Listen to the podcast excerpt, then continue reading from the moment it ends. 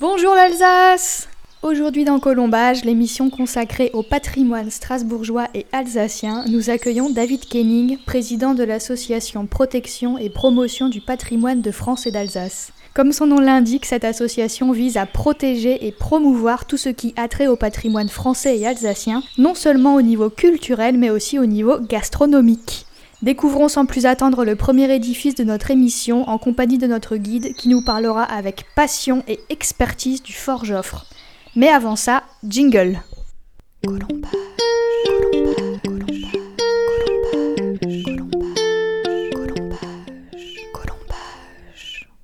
Sous un soleil frissonnant qui annonce déjà l'hiver, nous nous retrouvons au pied de l'imposante porte principale du Fort Joffre, haute de plusieurs mètres et bardée de murs en pierre qui témoignent aujourd'hui encore de son histoire. Situé au milieu d'un champ et dissimulé par un petit bois qui semble en surveiller l'accès, il est difficile pour un regard non averti de discerner le moindre détail.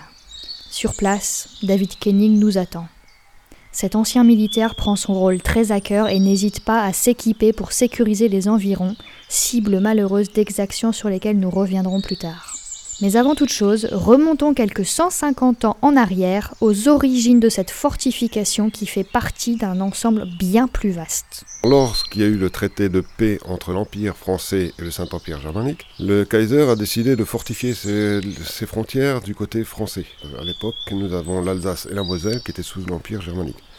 Pour protéger les grandes agglomérations comme Strasbourg, Colmar, Célestat, Metz, Münster et Pinal, on va construire des fortifications autour des villes pour les protéger. Ces fortifications sur Strasbourg sont au nombre de 14 grands forts principaux, 14 forts d'intervalle, plus le 100 à 300 petits blocos d'intervalle. Ce qui fait qu'on a un total de 330 bâtiments militaires sur la périphérique de Strasbourg. Comme nous l'avons mentionné plus tôt, le fort Joffre est dans un état de délabrement important. Destruction du mobilier d'époque et autres exactions commises à l'encontre de la faune et de la flore présentes derrière ces murailles font qu'il est pour l'instant loin de s'apparenter à un site historique que l'on pourrait visiter en famille.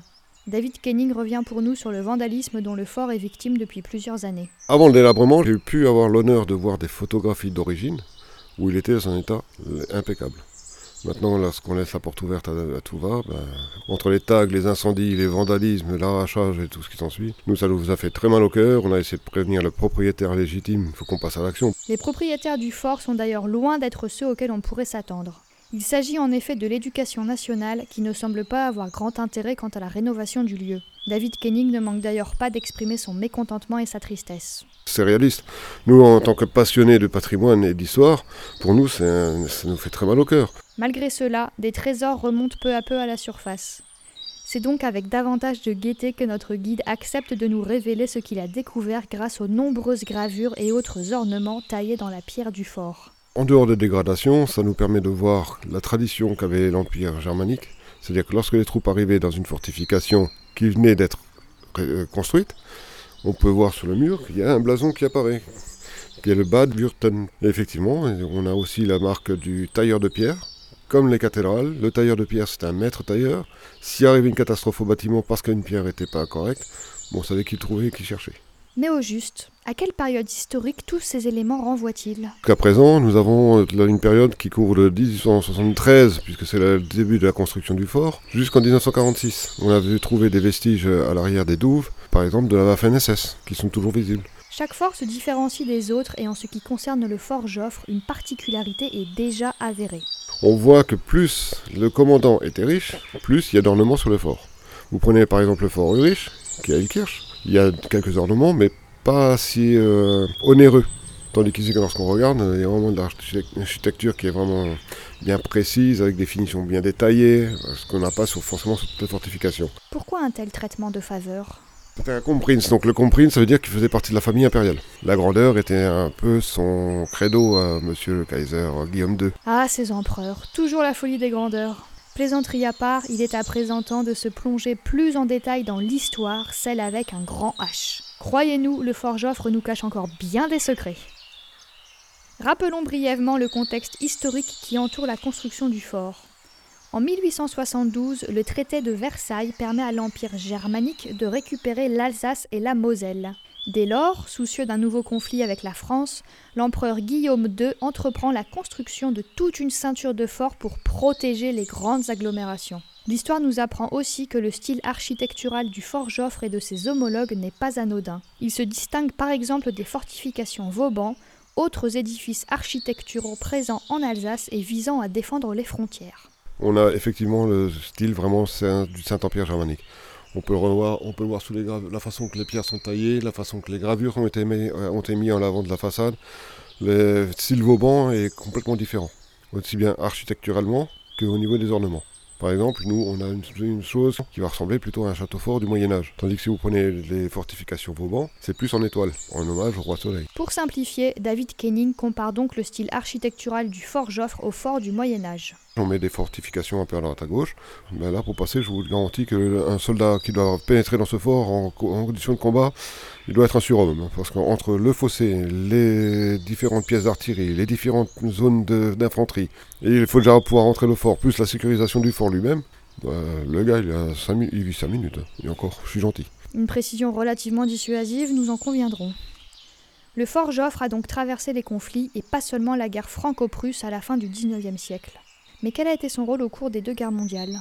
Alors lors de la Première Guerre mondiale, on va déjà commencer par celle-ci, qui a, coûté quand même l'Alsace et la Moselle à l'Allemagne. On avait comme vocation d'abord, comme je vous l'ai dit, d'un ouvrage défensif. Ils sont vus que bah, avec l'artillerie qui a progressé, les armes ont progressé, il n'avait plus vocation d'être défensif. Donc il a servi de cantonnement pour la première partie de la Première Guerre mondiale.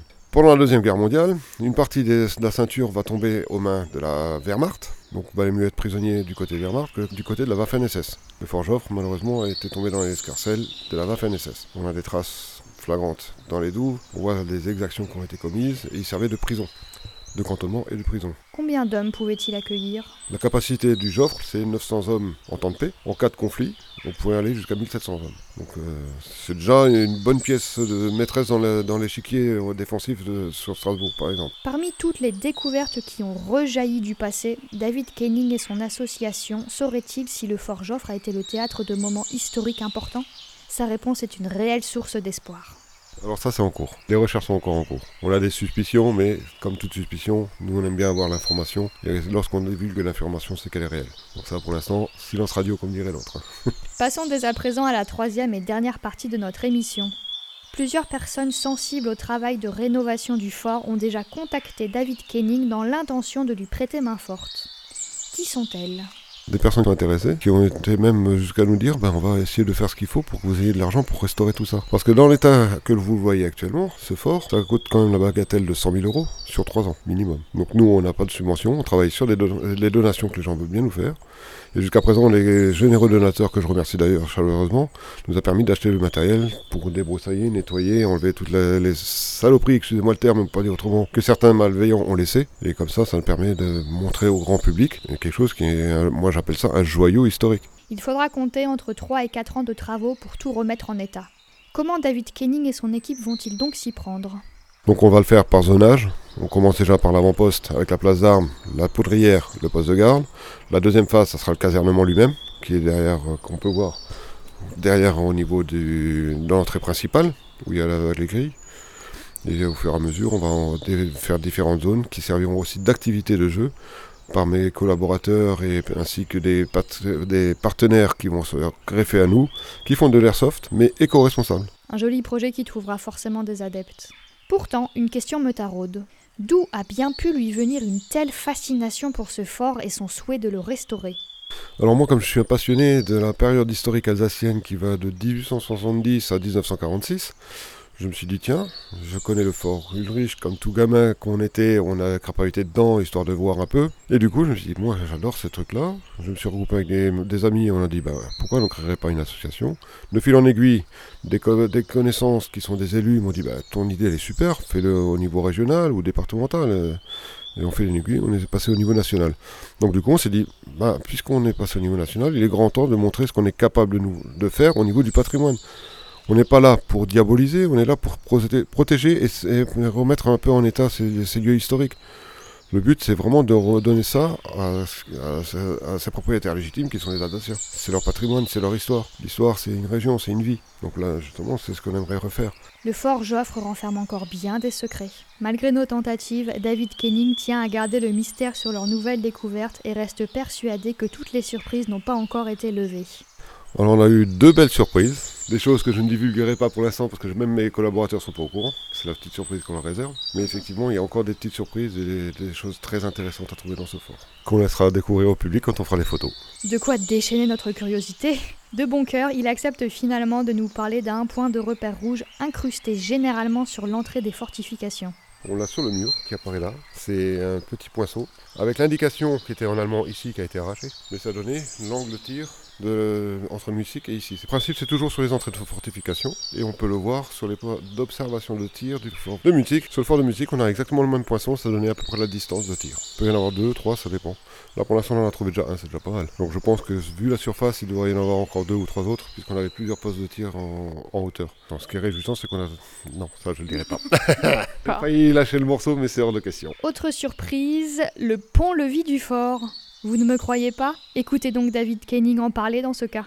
Et on a la chance d'avoir un pont-levis qui fonctionne et qui est opérationnel. Donc ça c'est la surprise qu'on laissera aux visiteurs. Pour l'instant on l'a sécurisé.